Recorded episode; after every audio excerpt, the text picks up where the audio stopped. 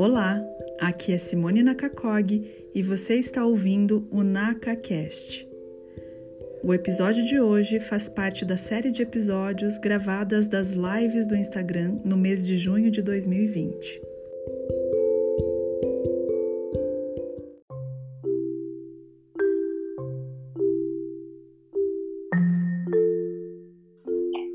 Então, essa live é mais uma das lives é, especiais do mês de junho, né? Onde estamos conversando a respeito dos transtornos alimentares. E a doutora Tamara Batistella, ela é endocrinologista, e eu fiquei muito feliz que ela aceitou o convite para participar, porque é muito importante que a gente possa esclarecer multiprofissionalmente a respeito dos transtornos, né, Tamara?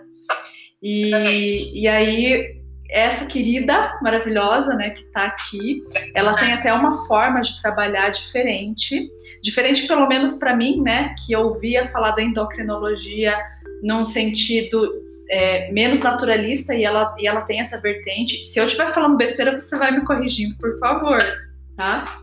Olha só, Padilha dizendo maravilhosa, concordo, Padilha. Eu não sei se esse é o nome dela, mas eu tô falando Padilha. Márcia, Obrigada, viu, por vocês estarem aqui. E então explica para mim e para nós, né, o que é essa endocrinologia com esse olhar mais é, naturalista. Inclusive, uma das perguntas é o que é a endocrinologia. As pessoas perguntaram, anotei aqui e vou aproveitar para passar então o, o, o bastão para você, Tamara. Então, primeiramente, muito obrigada pelo convite. Eu acho que é muito legal essa comunicação entre as especialidades e é muito importante. Eu acho que é uma batalha muito grande para tentar brigar sozinho, né? Eu acho que a gente precisa de um suporte muito maior do que as pessoas imaginam e eu acho que é aí que mora o grande erro e é aí que a gente falha muito no tratamento, sabe? Uhum. Então, falando um pouquinho sobre o que você comentou, sobre essa minha visão, eu vejo ainda muito preconceito na área médica, claro, tem sempre exceções, na questão da multi, do multidisciplinar, assim, né?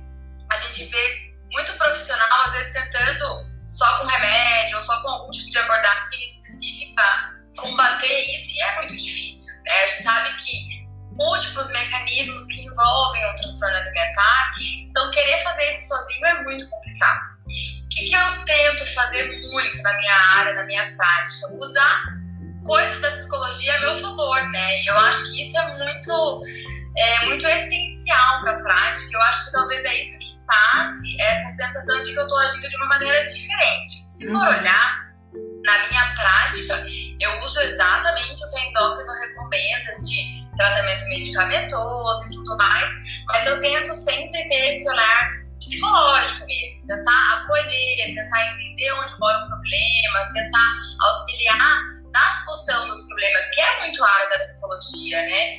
Como eu sei que até o paciente chegar na psicologia eu posso ganhar um tempo, eu tento já estar com uma abordagem de solução de problema,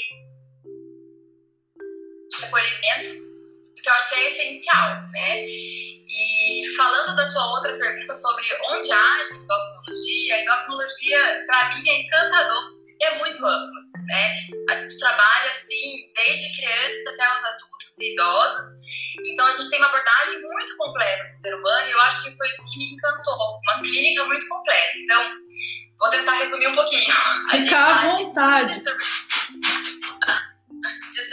Puberdade, desenvolvimento, né? quando tem falhas no crescimento, um avanço no crescimento muito rápido nas crianças, síndrome do ovário policístico, quando as meninas entram na puberdade, ginecomastia, que é uma coisa que acomete os meninos na puberdade, Aí já indo mais para a idade mais velha, aí começam obesidade, os transtornos alimentares, diabetes, dislipidemia, é, osteoporose, então doenças ósseas, uh, doenças neuroendocrinológicas, são doenças da hipófise, né, que é uma glândula pouco conhecida, doenças adrenais, doenças da tireoide, da paratireoide, então é muito completo, né, e acaba abordando de uma forma muito geral, tanto que é essencialmente uma área clínica né? A gente tem que fazer a clínica médica antes para ser um endocrinologista. Então acaba que pega o ser humano por completo. Fala que a gente trata a família inteira. O filho, o pai, o avô. É muito bacana essa abrangência, né? E, e ter esse olhar é, de uma, saindo de uma especificidade e ampliando muito mais, eu acho isso interessantíssimo. E essa parte, Tamara, que você mencionou a respeito do acolhimento, é como é, é, é uma coisa básica, né? Se a gente não acolhe aquele ser humano que está chegando ali para nós com uma problemática, pouco talvez a gente possa fazer de uma forma mais ampliada. Então, eu acho lindo quando alguém compartilha dessa opinião, né, de que o acolhimento é o primeiro dos passos. E você realmente fala de uma forma muito apaixonada, né, pela endocrinologia. Eu acho isso muito legal, porque os melhores profissionais, tem um monte de gente aqui te elogiando, eu acho bacana. É, os melhores profissionais realmente são aqueles que são apaixonados por aquilo que eles fazem. Então eu confio muito, inclusive tenho acompanhado teu Instagram, tem muita dica bacana, é, vai desmistificando talvez uma área que a gente, a gente, eu tô, tô me inserindo aí, tenha pouco conhecimento, né? Que é a endocrinologia. Tem até uma, uma, uma colocação aqui: estou com ginecomastia local direito, ainda não tratei. Tem perigo? Eu, não, eu vou perguntando, mesclando com as perguntas que eu tenho aqui, com essas das pessoas que estão fazendo, tá? Vamos conversando de tudo aí. Não é o tema da, da live, mas eu acho que é válido, né? Uhum. Informação assim, a ginecomastia, de uma forma geral, o problema maior é estético, né? Mas é sempre bom, quando, principalmente quando é unilateral, passar por uma avaliação médica, para a gente saber se está tudo bem, avaliação hormonal, avaliação do tecido mamário, para tentar entender. Para quem entrou agora e não sabe, a, a ginecomastia quando surge o tecido mamário no sexo masculino. E é muito comum na puberdade, então é a área, é a época da vida que a gente mais recebe mas a gente também vê idosos e crianças menores e por isso que merece uma avaliação bem especializada. Não, não, não, não é isento de aparecer é, depois da, da adolescência, por exemplo. É, idoso também é outra fase bem comum. Ah, que legal, que legal saber. Ó, tá vendo? A gente tá conversando sobre, ó, eu fiz e não tem nódulos nem nada. Só não retornei para tratar. Talvez seja interessante, né? Que muito. É que é mais pela questão estética, assim, né? Os meninos se incomodam, às vezes ficam usando uma blusa mais larga e tudo mais, pela questão da vergonha mesmo, né? Mas em geral, bem acompanhado não tem problema. Ah, que bacana. Olha só que querida, já respondeu até os, as pessoas que estão aqui conversando com a gente. O Daimon tá sempre junto, tá sempre comigo é. aqui, obrigada. E não sei se eu posso já começar a fazer as outras perguntas. Posso, a gente pode ir fazendo dessa forma? Eu vou te perguntando conforme as pessoas foram falando aqui. Então, então vamos lá. Então, algumas pessoas, essa não foi uma pergunta isolada, algumas pessoas perguntaram, né? Qual é o momento e em que, em que ocasião deve se procurar a endocrinologia? Eu sei que é, você já abrangeu bastante qual é a área que a endocrinologia abraça, mas de repente as pessoas podem é, é, saber especificamente o momento, né, e buscar então no momento mais adequado. Sim. A, a endocrinologia é muito ampla na questão também preventiva, então é sempre livre, né? É, como tem abordagem clínica, sabe aquele momento que você fala, não sei que profissional procurar, às vezes o endócrino vai te trilhar. Mas assim, o que, que a gente recebe muito no consultório, né? Falar de uma forma geral, queixas muito comuns. Cansaço, né? Fadiga, sonolência diurna, queda de cabelo, alteração de unhas é uma coisa bem frequente, dificuldade de controle do peso, é, acompanhamento de gestantes, por exemplo, uma coisa que eu não comentei também que a gente faz para ver se não desenvolve diabetes ou alteração de tiroidiana, que é muito importante na gestação. É, criança que você às vezes está naquela dúvida se o desenvolvimento está certo. Ah, eu achei que a minha filha surgiu um broto mamário muito cedo. Será que está tudo bem? Eu sempre falo que, principalmente em criança, é melhor você levar por excesso do que você deixar passar. Porque muitas muita das patologias, se a gente deixa para mais tarde, a gente não tem o que fazer mais. Então, na dúvida, leva. Pega uma vez por ano, a gente faz o acompanhamento. Muitas das crianças, a gente não faz nem exame de sangue. É uma variação clínica, já é suficiente para a gente ver que o desenvolvimento está tudo bem, sabe?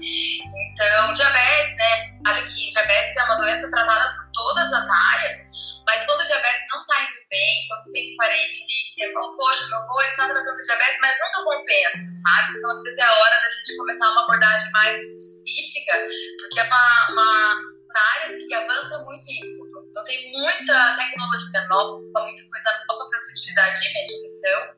Então, também é uma outra situação bem comum da gente ver. Infertilidade também é uma coisa que às vezes as pessoas não sabem, mas envolve muito a área da investigação hormonal para a endocrinologia. E tireoide, né? É muito comum, por isso que surge muito queixa de fadiga, queda de cabelo. Vai muito com a gente para tentar investigar se está tudo bem, né? E essa.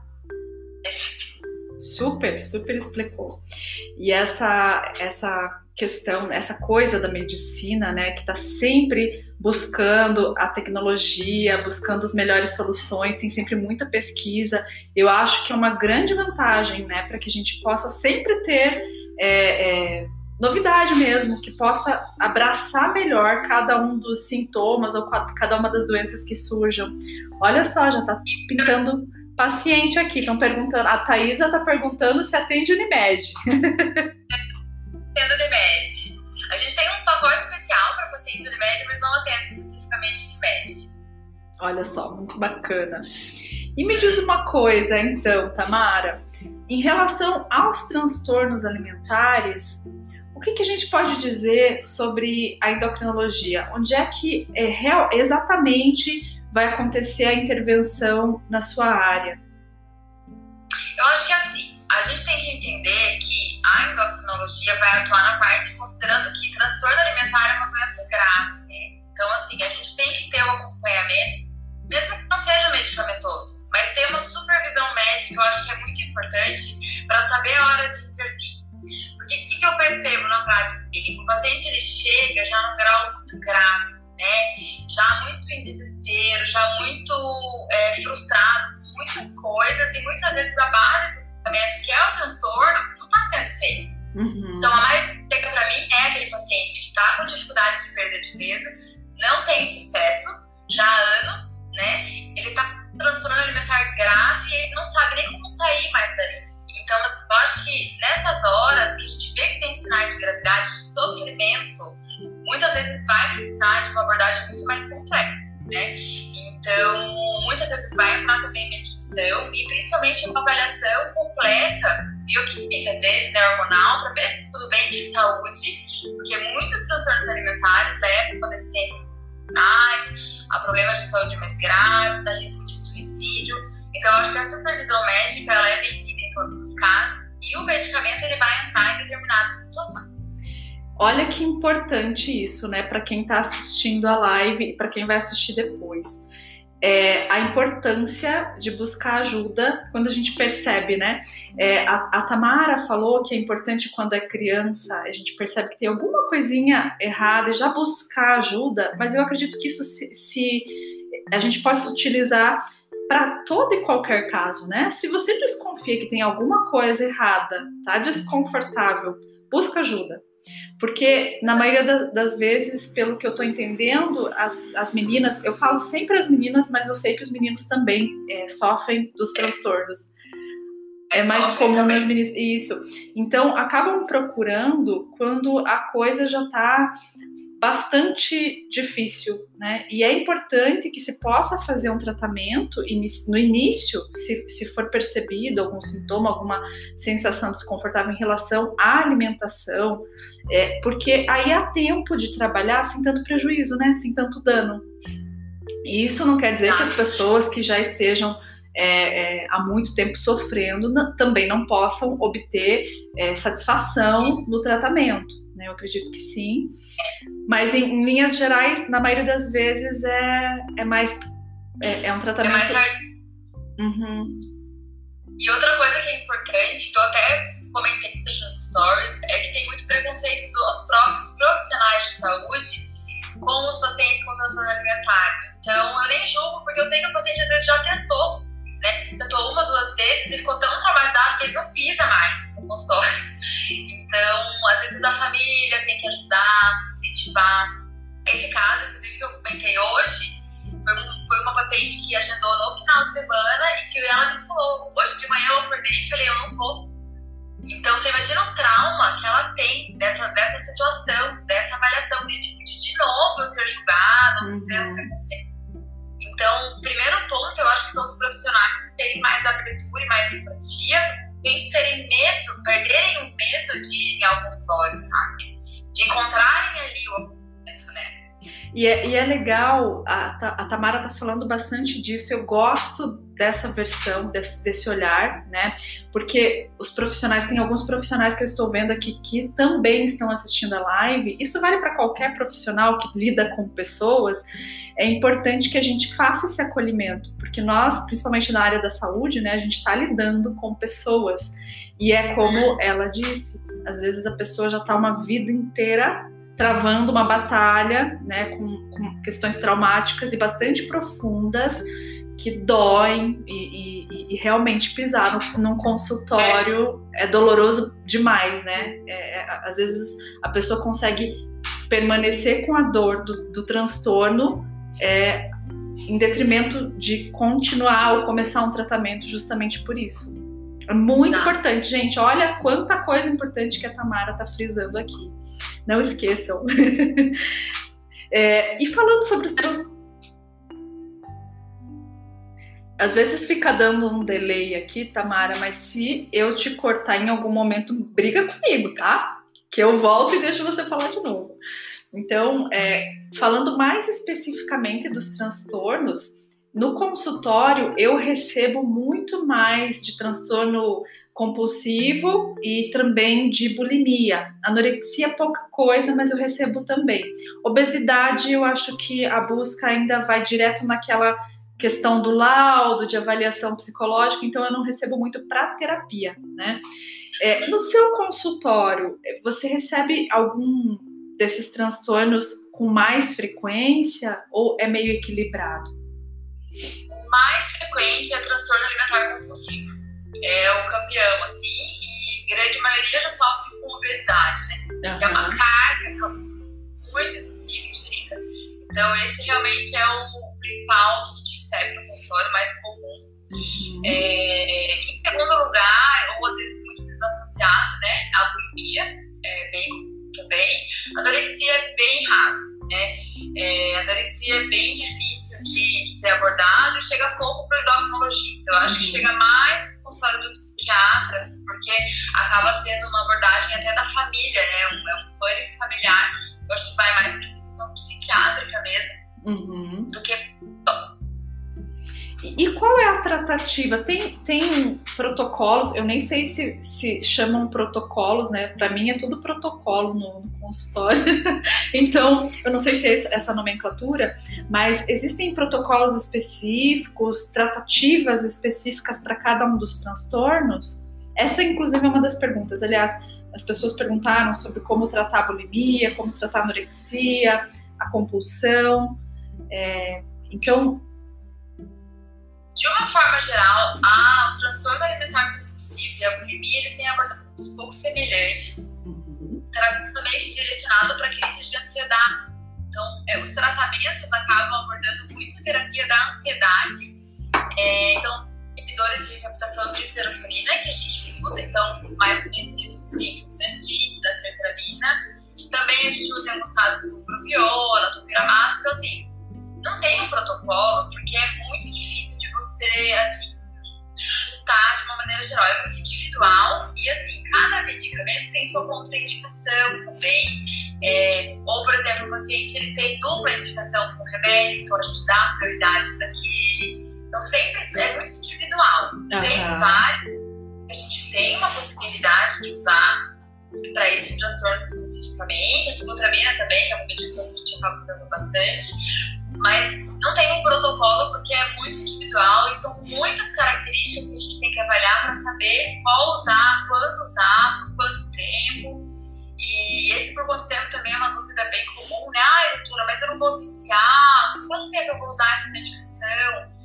Aí volta a ideia de que é uma doença crônica, então a gente não tem que mudar um fim, né? Da, na, uma data final para aquele tratamento. Tudo depende da evolução, de como o paciente responde, ou, por exemplo, se ele está fazendo a terapia associado, que é uma coisa que ajuda muito no desmatamento. Então, são vários os critérios, então, de uma forma geral, não há pôr num protocolo isso. É, e é interessante porque é preciso mesmo, né, revisitar todo o histórico. E, e, essa pessoa, né, essas pessoas que buscam, se buscam já há muito tempo, depois de muito tempo tratando, o histórico é extenso, então precisa ser feita um, um, todo uma, um, um, trabalho minucioso, né, para entender qual é a individualidade de cada pessoa que chega até você. Eu achei interessante porque é, a sibutramina é algo que eu ouço falar, parece assim que eu já nasci ouvindo falar a respeito da sibutramina. E eu ouço coisas ruins, coisas boas. Então, é, desmistifica pra gente o que, o que, quais são os pontos positivos, os negativos. A sibutramina, como muitos dos remédios anti-obesidade, sofre um preconceito, né? É, dentre as né? A obesidade por si só parece que não precisa de remédio então, qualquer coisa que seja para obesidade, rola um preconceito tanto do paciente quanto das pessoas ao redor. Então, às vezes o paciente até tem coragem de usar, mas é tanta crítica que desanima, né? Então, a ciclotramina entra nessa linha dos remédios criminados como algo, meu Deus, você está usando uma coisa que não vai te fazer bem. É uma medicação que tem que ser bem avaliada e bem indicada, tem diversas contraindicações. A gente, inclusive, hoje em dia, para prescrição, tem um termo específico do médico dele, porque é um remédio sério. Né? Ele já foi retirado do mercado para ser estudado especificamente em segurança cardiovascular. Então, hoje a gente sabe quando dá para usar de forma segura. E foi o único que voltou dentre a linha lá. As pessoas de antigamente todas usaram fepramona, feproporex, ciclotramina o único que voltou como liberado para o Brasil foi a ciclotramina por mostrar segurança cardiovascular. Uhum. Bom, dentre as medicações que a gente tem liberadas para obesidade, a ciclotramina é uma das poucas e efetivas. Então, tem muito preconceito, mas na verdade é uma droga, de uma forma geral, segura bem indicada.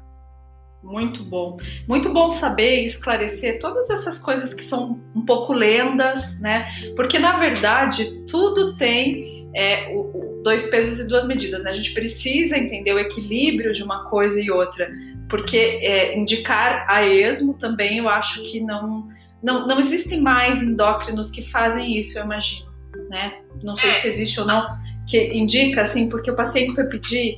Então, é como a doutora Tamara está falando, é preciso ser é, analisado caso a caso, de uma forma bem acolhedora, particular, né, individual, levando em consideração todo o histórico do paciente.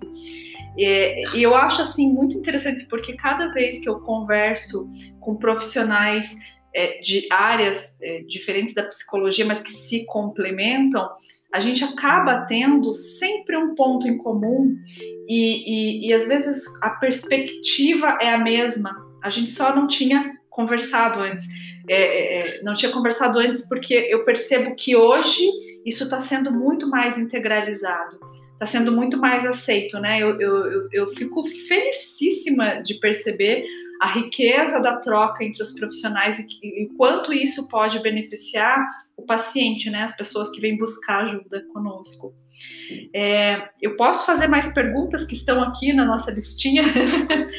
então, uma pessoa fez uma pergunta que eu não sei se essa pergunta tem relação direta com a endocrinologia, mas vamos esclarecer então, né? É, é, ela disse assim: eu como muito por ansiedade preciso fazer qual dieta? Então, aí acaba, acho que entrando numa outra área, mas vamos ver o que a doutora Tamara tem para nos pontuar em relação a isso. Eu brinco que de nada adianta a gente dar 10 mil dietas, as melhores dietas, se a gente não tratar a base do, do problema, que é a ansiedade. Então, tem muita gente que chega para mim no consultório e fala: ai, já fui em cinco nutricionistas, eu nem volto mais, porque é sempre a mesma coisa, eu nunca consigo seguir a dieta ou eu nunca me adapto. Porque o problema está aqui, a gente precisa resolver o término da questão, né? Enquanto a gente não compensar essa parte da ansiedade, não existe dieta que vai ser bem sucedida, porque a nossa mente é muito poderosa, né? Ela coordena tudo. A gente pode estar indo muito bem, surge um gatilho para ansiedade, geralmente à noite, né? E aí pronto, estragou aquele dia inteiro, né? Então, assim, a frustração vai ser muito maior em qualquer tipo de dieta se a gente não tratar a base, que é a ansiedade. E olha que importante, né? Porque na própria queixa, já vem é, a resposta, né? E, e, a doutora Tamara, com o olhar clínico dela ali, já sacolha, tá vendo? A ansiedade, porque às vezes o foco fica muito nisso, né? Eu acho que a maioria das pessoas acaba buscando foco nisso. Qual é a dieta que vai funcionar? O que, qual é a pílula mágica? O que, que vai me ajudar nesse momento? Mas existe um buraquinho um pouco mais embaixo e que de repente na queixa já traz né, a resposta. Na, na, no consultório eu percebo isso também, sabe? É, existe uma, um desejo, e, e, eu não vou menosprezar o desejo de ninguém, porque a gente quer mesmo que as coisas se resolvam quanto antes. Então, quando alguém traz uma queixa, a pessoa, eu já, eu já sei que vem uma expectativa de que aquilo se dissolva o quanto antes, para ontem. Eu quero parar de sofrer, eu quero resolver meu problema, eu quero ficar feliz. E é válido esse pedido, mas a gente sempre precisa olhar que nem sempre é tão fácil ou tão rápido assim. E é importante que todos saibam, né, que qualquer tratamento vai levar um tempo para funcionar, seja ele qual for, porque é preciso revisitar cada uma das partes, né? No quesito emocional, a gente às vezes precisa trabalhar com traumas muito profundos. Na parte é, da endocrinologia, eu imagino que haja também essa coisa de tentativa e erro até que se acerte. E tem uma coisa muito importante que as pessoas acabam é, colocando a responsabilidade na, nos outros, né? É comum isso acontecer. Eu já fiz isso na minha vida. Eu imagino que talvez você já tenha feito também. Mas quando a gente a, a, é, se apropria do nosso processo, a gente precisa se responsabilizar. E essa responsabilidade pelo processo é que vai influenciar no bom resultado. Né? Não a gente pode fazer a força que a gente quiser, né, Tamara? Assim, de todo o coração, de toda a alma, mas se não tiver um esforcinho do lado de lá, as coisas acabam não funcionando da melhor forma possível. É, eu sempre falo que as pessoas elas vêm em busca, quando chega no médico, ele quer remédio, né? Então ele vem em busca daquele milagre. Então eu falo para o paciente, geralmente, como é muito simples para mim vir aqui te prescrever. Eu dou a receita. Uhum. É, só que eu sei que não vai responder se eu não fizer toda essa parte anterior de trabalhar a cabeça, a de a gente precisa trabalhar junto, você está junto comigo, a nossa meta, é a nossa dedicação que vai fazer funcionar. Porque senão frustra tudo, né? Você chega achando que o remédio vai fazer todo o processo sozinho. Usa de apoio completo, e não é assim. Eu falo que o remédio ele é uma ponte. Ele vai te ajudar a fazer as mudanças que você precisa fazer. Então, para você precisa querer e estar disposto a fazer esse esforço. O remédio ele vai dar aquele empurrãozinho, né? Ele vai ajudar naquele controle, por exemplo, da ansiedade, de qualquer outro tipo de base. Mas se não houver o desejo de mudar, o remédio é muito falho. É muito falho. Ele às vezes vai trazer só aquela sensação de alívio, né? Porque o sintoma baixa mas a causa ainda precisa ser olhada, né? Precisa ser tratada. Então, é muito importante que a gente possa olhar de forma muito é, aprofundada.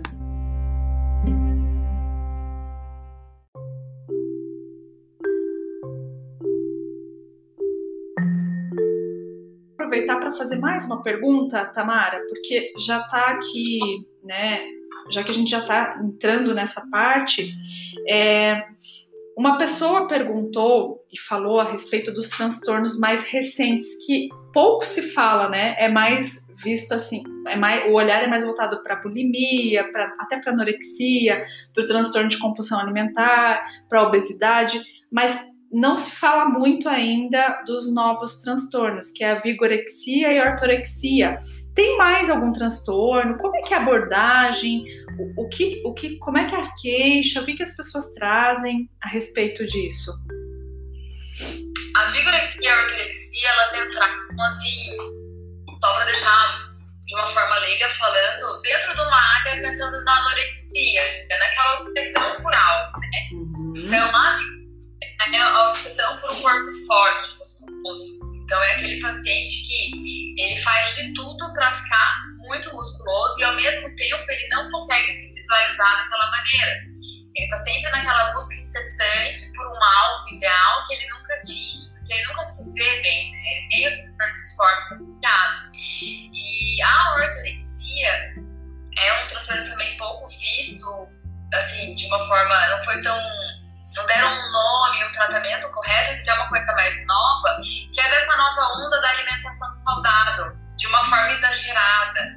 Então é aquela fobia por tudo, né? Tudo é proibido. Então só pode alimentos extremamente saudáveis, não pode sair nunca da dieta, tudo é extremamente proibido. E daí se torna de novo uma obsessão com algo, né? Então tudo que se torna algo obsessivo não é saudável. Então é uma obsessão pela alimentação saudável de uma forma doentia, de uma forma que aquilo te, tra te traga sofrimento, né? Você nunca está satisfeito, você está sempre se achando incapaz.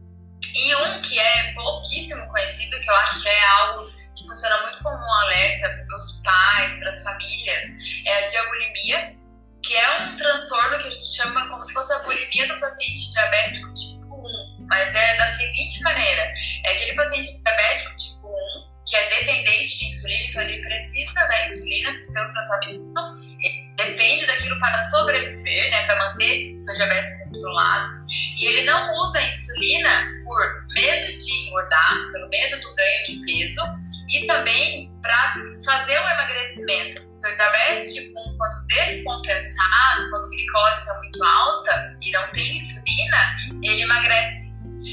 Então, são pacientes que têm já uma obsessão pela questão do magro, pela questão do peso. Então, eles têm medo de aplicar insulina e também deixam de aplicar sempre que eles querem emagrecer. E daí pode ter associado as outras características da bulimia, né? Como uso de diurético, laxante, exercício físico exagerado. Mas esse, esse termo é mais pela questão da insulina, das opções de dose para poder emagrecer. Olha, isso, isso... traz né? É muito importante ressaltar né, é, a importância do, do, dos cuidados em relação aos transtornos, mas esses transtornos pouco conhecidos e que as pessoas não falam muito é mais ainda, né? É importante que a gente coloque um olhar para prestar atenção. E, e, e, se tratando da diabulimia, quais são a, a, as consequências para o corpo do paciente? Como é que como é que chega até você esse tipo de, de paciente, Tamara? É, o diabético tipo 1, ele já depende, ele é totalmente dependente do acompanhamento endocrinológico ou clínico, né? Uhum. Porque ele depende totalmente da insulina. Então, é um paciente não sobrevive sem insulina, porque a glicose dele fica sempre muito alta e ele acaba sendo corpo dele vai usando gordura e músculo como energia, porque não consegue usar o açúcar por falta de insulina. Então já é geralmente um paciente que tem um acompanhamento médico, mas de uma forma geral, os diabéticos tipo 1 já são pacientes que têm uma dificuldade de aderência, que é um tratamento muito difícil, uhum. muito doloroso. Já é, já é um paciente que tem um sofrimento relacionado à doença dele. E geralmente o que a gente fala é que tanto a família quanto o médico ele tem que começar a ficar de olho quando o paciente não compensa bem do diabetes. É um sinal de alerta, né? Nada controla, nada segura aquele diabetes controlado. Então, e o paciente emagrecendo fazendo vários internamentos hospitalares para compensação. Né? É, a abordagem ela acaba sendo, de novo, voltada para controle de transtorno alimentar. Né?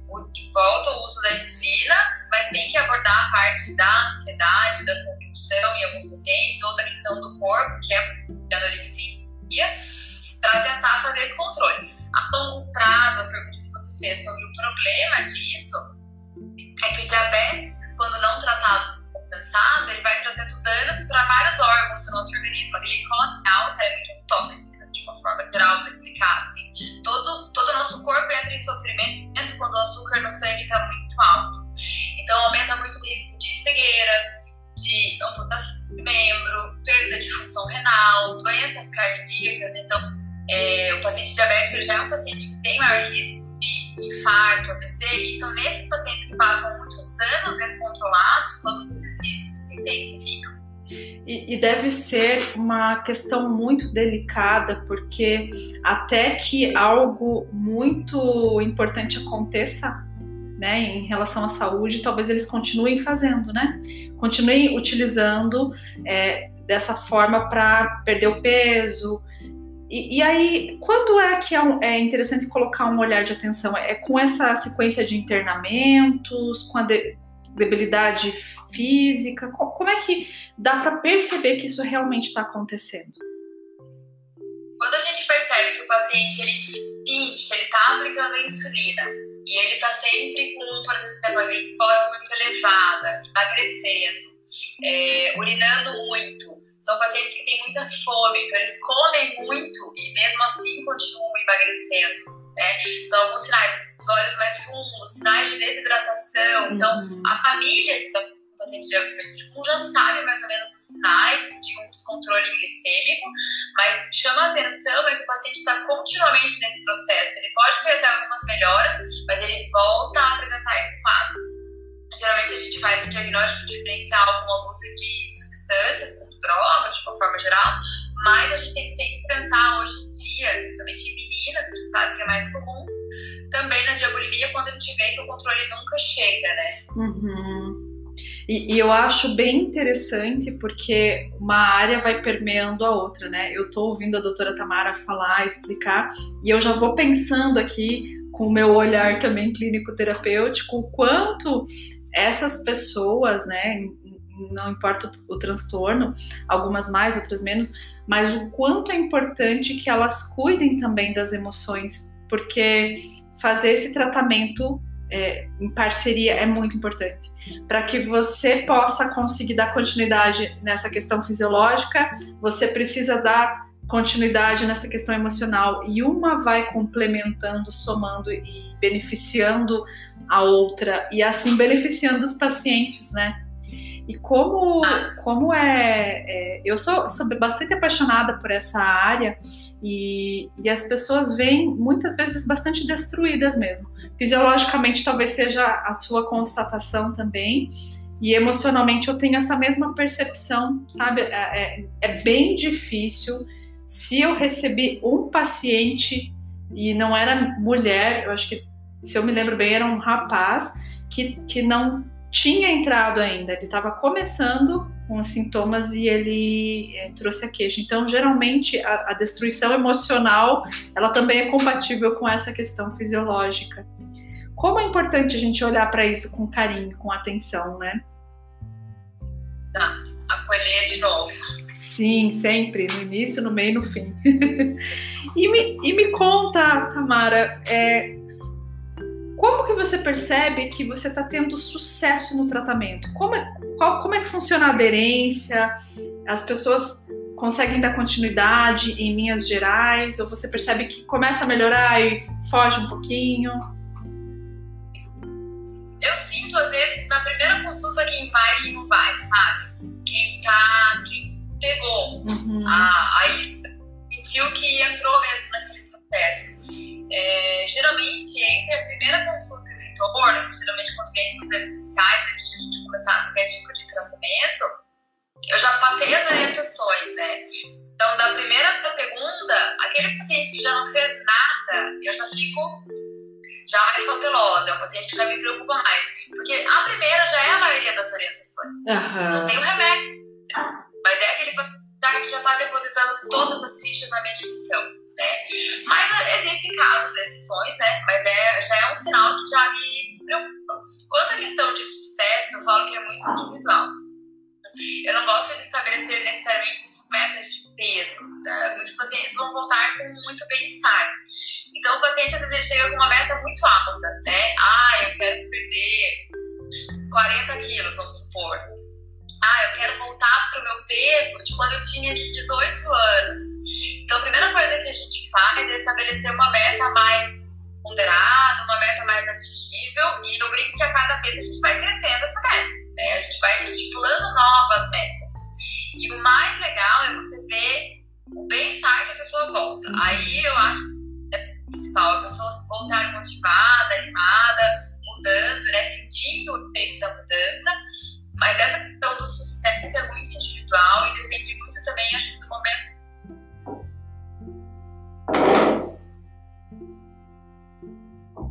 Travou um pouquinho. Voltou. Onde que cortou? Que essa questão da motivação é muito individual. Depende do momento de vida que a pessoa está vivenciando também, é, né? Daí, assim, a... é. E o sucesso também não é só peso, né? É, melhora dos exames, a melhora da qualidade de vida, uma coragem, às vezes, para se exercitar, já é um ponto que é muito bacana da gente ver. Aquele paciente chegou na primeira consulta e tem pavor de fazer o exercício, começou. Então, é, é de pouquinho em pouquinho que a gente vai construindo esse sucesso aí. E, e, requer uma habilidade, né, uma paixão, como a gente já dizia no início, para traduzir esses números, né, que vem essa, essa, essa, esse pedido, né, esse objetivo, ah, quero perder tantos quilos, sempre parece que vem números, porque talvez números é. seja mais fácil de assimilar. Mas tem todos esses detalhes que a doutora Tamara frisou, né? É importante olhar crivo, o momento de vida que a pessoa está passando, o crivo individual, né, o próprio, a própria perspectiva em relação a tudo isso que está acontecendo e as, aos próximos passos que devem ser tomados. E, e, lembrar que essa questão da motivação é muito importante, né? Quando a gente conquista um pedacinho, porque às vezes você olha assim, nossa, eu quero perder 60 quilos, estou exagerando aqui, tá? A pessoa chega pedindo 60 quilos, e aí, é, no primeiro momento, talvez ela não consiga perder esses 20, 40, 60 quilos, mas se ela perder um quilo, já é um motivo para né, é, é, comemorar, porque essas comemorações do pequenininho, né, pequeno passo a cada dia, cada conquista, vai trazendo uma sensação neuroquímica de satisfação muito grande.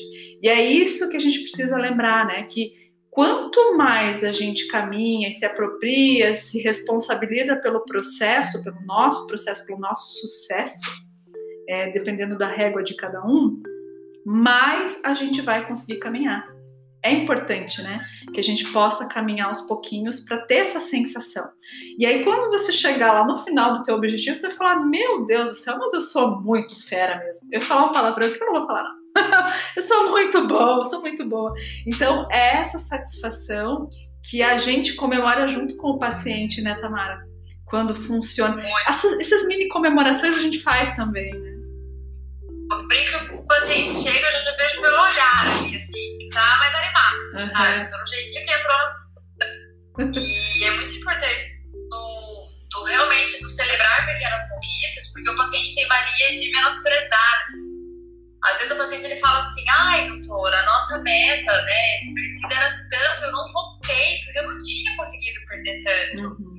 Então ele faz a, a linha contrária, em vez dele ir, pra gente ver onde está o problema, pra gente, ele fica com aquele receio.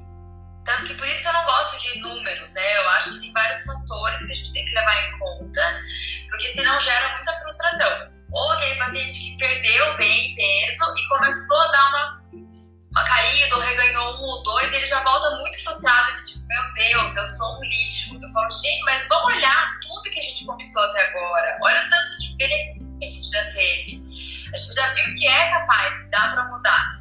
Então, valorizar essas pequenas coisas são muito importantes. Tem paciente que fala, doutor, eu tô muito feliz, eu consigo amarrar o calçado. São pequenas conquistas que a gente não tem noção, né? Que ele traz, e isso é muito legal. Então, é retorno da mobilidade, é retorno da autoestima, é uma coragem de fazer o exercício, é o ânimo de fazer aquilo que ele está fazendo mesmo. E a gente tem que realmente parabenizando, mesmo que a conquista seja pequena, ou muitas vezes o paciente estabiliza uns períodos, né? Então, mesmo quando estabilizou, eu falo, poxa, mas você não ganhou, tá ótimo. Então, assim, a gente tem que ir sempre tentando estimular aquilo positivamente, senão ele entra de novo naquele tudo ou nada, né? Ele Sim. ah, estraguei e extremismo, extremismo não é a favor, né, do, do sucesso, não. porque na verdade a gente tem que lembrar, todo mundo tem que lembrar que nós somos seres humanos. Que bom que a gente erra, porque aí a gente tem a possibilidade de aprender formas diferentes é, de fazer a mesma coisa. Então, se dá esse passo para trás, é normal a gente se frustrar. A gente vai ficar puto da vida. Agora eu falei palavrão mesmo. A gente vai xingar, vai dar aquele, aquela raiva. Mas o importante é, é você lembrar que você pode sentir isso também. E isso não apaga aquilo tudo que foi construído, como a doutora Tamara falou.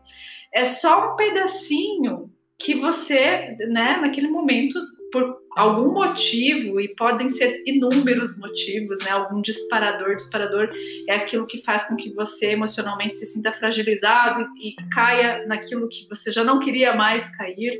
Então é importante lembrar que você pode retomar dali para frente. É, é, é, foi só um tropecinho e a conquista continua, né? A caminhada continua, porque ela não é uma caminhada curta. A gente tem que lembrar disso. Né? Não existe pílula do sucesso, pílula mágica, pílula instantânea. Não existe. Se existisse, já pensou? Já pensou que maravilha? Era o sonho. E as pessoas têm muita pressa, é o que você falou. Às vezes já chega querendo uma cura imediata. E a gente sabe que é um processo, né? São etapas. Não dá pra gente querer uma coisa urgente a gente brinca que não ficou feio de repente, né? As uhum. coisas vêm acontecendo, elas vêm piorando. Então, a gente tem que começar também, progressivamente, a resolver. Não adianta querer que tudo se resolva na primeira semana no primeiro mês. E demanda tempo, e muitas vezes o paciente ele chega já com data final, né? Eu quero emagrecer tanto em tanto tempo. Eu falo, olha. e é o projeto, o tal do projeto verão, né? Sempre vai ah. anteceder alguma coisa que vai acontecer daqui a pouco.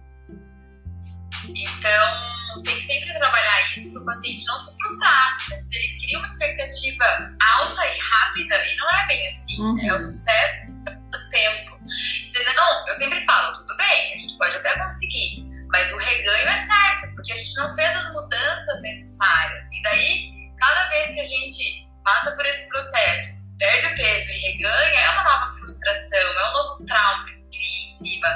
Então, se a gente puder evitar e fazer as coisas da maneira certa, devagar, a longo prazo nosso sucesso vai ser muito maior. É com certeza. Tudo que é, é feito passo a passo, bem amarradinho, né? É, tem uma chance muito maior de funcionar a longo prazo. Veja, se você vai fazer uma construção, eu não entendo nada disso, mas eu vou chutar aqui, tá?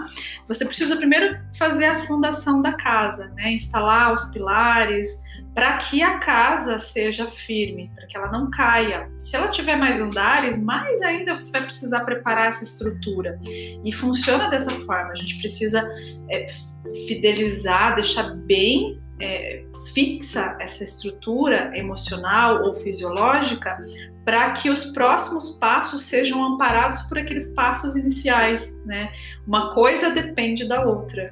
É, a gente pode até tentar, né, correr lá para a linha de chegada desesperadamente, mas é como a Tamara comentou, é, talvez haja reganho, frustração, mais condições traumáticas registradas nas memórias. Então, é importante ter paciência.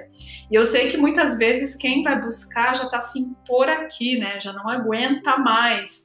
Mas quem sabe nessa vez que vai procurar, fale assim: não, eu vou aguentar só mais um pouquinho. É de pouquinho em pouquinho, né? Vai conquistando mesmo.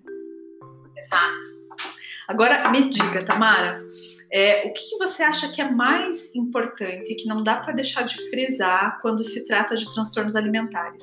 Como se fosse assim a regra de ouro, para que, além daquelas coisas que você já citou, né, que são muito importantes, mas qual que é um ponto de atenção, uma regra de ouro, uma dica que você daria nesse contexto? Sempre tendo, além do que a gente já falou de psicoterapia, obviamente, eu, uma coisa que eu sempre pergunto é apoio familiar, a sabe? A casa, o ambiente, porque é, é muito difícil você sozinho lutar, sabe? E isso é um grande impasse, desde a infância, né? Eu tenho muito transtorno alimentar já na infância crianças. Começa lá, né? Uhum. É. E, então, se a casa toda não muda, é muito difícil do paciente mudar. Então, uma das perguntas que eu sempre faço é se vai ter apoio, porque é um momento muito difícil. Muitas vezes não tem. É, como a gente sabe que a maioria dos casos são em mulheres, o meu grande problema são os maridos.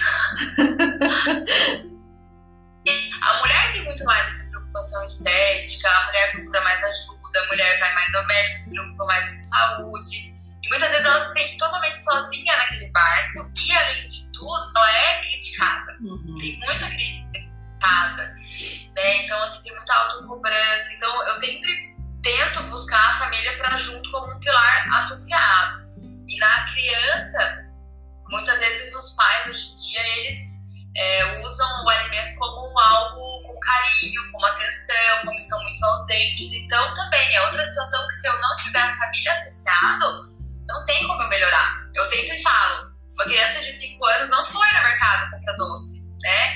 Ele não tem essa capacidade ainda. Então, se a gente não curar todo o lar daquele paciente, todo aquele ambiente, né? Eu até postei isso falando sobre as verdades da, dos transtornos, tem sim uma alteração genética, mas o meio ambiente é muito importante. Uhum. Então a gente tem que atuar nas duas frentes, né? Se a gente não melhorar o meio que o paciente está inserido, é, se afastar de situações que são difíceis dele lidar primeiro, né? Então, assim, às vezes não vai ser para sempre que ele vai se afastar. Mas até ele aprender a lidar com aquela situação, ele saber dizer não, ele aprender até onde vai o limite dele, porque isso é muito individual, tirar ele desse ambiente ajuda muito, né? E depois vai reintroduzindo aos poucos as situações, festas, encontros e tudo mais que são mais difíceis dele ter o autocontrole sozinho. Então, se fosse para escolher um outro pilar no tratamento, para mim é um apoio familiar bem importante. E é uma coisa que talvez tenha um olhar, é, é, as pessoas olhem um pouco para esse quesito, né? Oi, meu amor! é, e é algo extremamente importante. A gente precisa olhar para isso, porque vencer essa batalha sozinho até é possível, demora, dói, mas vencer uma batalha aliado a pessoas que apoiem é de extrema importância. A vitória ela tem mais sabor, né? E, e eu sei que também é difícil para a família, mas da mesma forma que a pessoa que tem o transtorno está se envolvendo, é, com a ajuda da família, tudo flui muito mais rápido, muito mais efetivo, né? Aqui, ó, a Tati falando, quando são pais separados, piorou. É verdade. É uma guerra.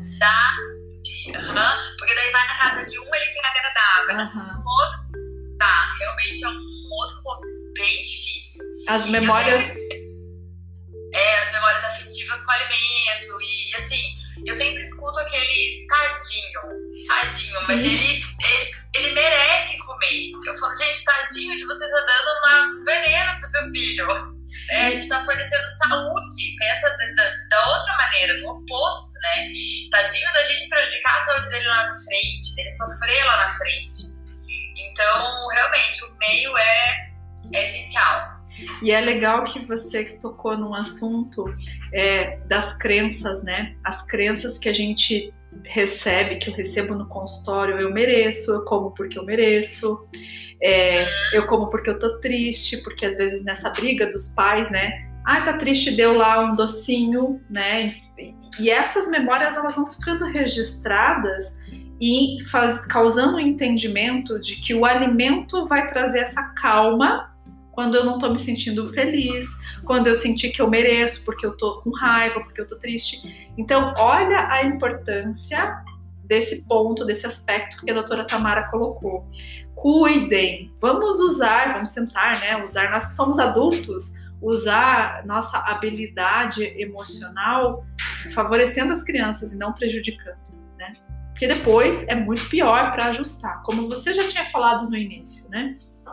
A maioria começa bem cedo e a gente não percebe, né? Então, é, eu escuto às vezes assim, famílias, por exemplo, famílias orientais, a gente percebe alguma tradição não sobrar comida no prato, não poder desperdiçar. Então, eu pego muito paciente que às vezes fala, ah, mas eu não posso, se eu deixo no prato, meu pai já se eu como menos, o meu pai ele acha que eu tô insatisfeito com ele ou infeliz com ele. É a prova de amor, às vezes, da, da daquele núcleo familiar né, relacionado ao alimento, ou muitas negociações, né? E isso começa muito cedo, começa ali com dois, três aninhos aquela negociação.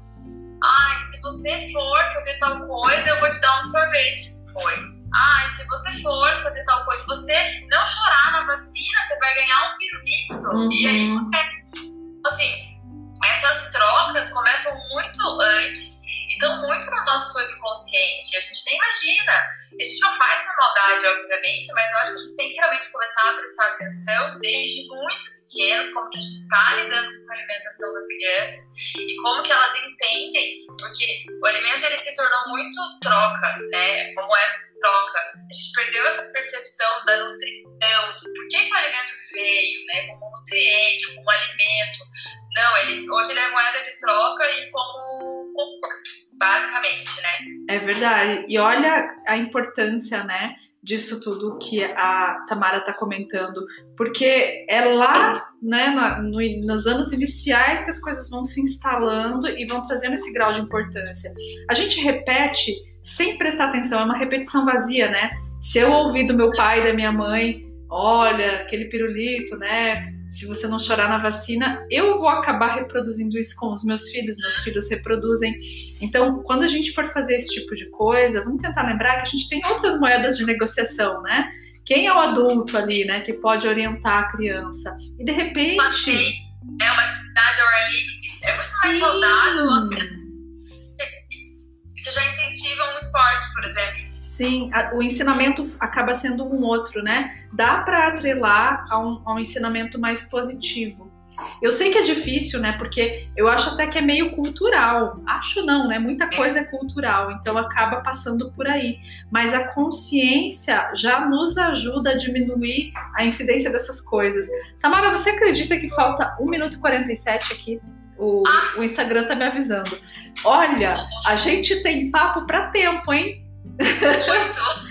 Mas é, eu quero então aproveitar antes que acabe é, agradecer novamente porque esse papo foi muito esclarecedor. Aprendi bastante. Eu tenho certeza que todo mundo que participou da live aqui aprendeu bastante com a Tamara e desmistificou a endocrinologia de um jeito muito acolhedor. Eu admiro o trabalho da Tamara e, e agradeço mesmo. Eu acredito que, que muitas pessoas vão acabar se beneficiando com os conhecimentos de hoje. Eu que agradeço muito pelo convite. Eu acho que realmente, como você falou, hoje as áreas estão se integrando muito mais e isso é essencial pensando no sucesso do paciente, né? Ele é o nosso maior beneficiado, é isso que a gente objetiva quando a gente tenta atuar em conjunto. Eu agradeço mais uma vez por ter me convidado, fiquei muito feliz. Ah, querida, obrigada. Gente, acompanhe a Tamara no perfil dela, ela tem dicas excelentes, dicas que ensinam. Então, é conhecimento, é saúde. E uma boa noite a todos. Obrigada para todos que estiveram aqui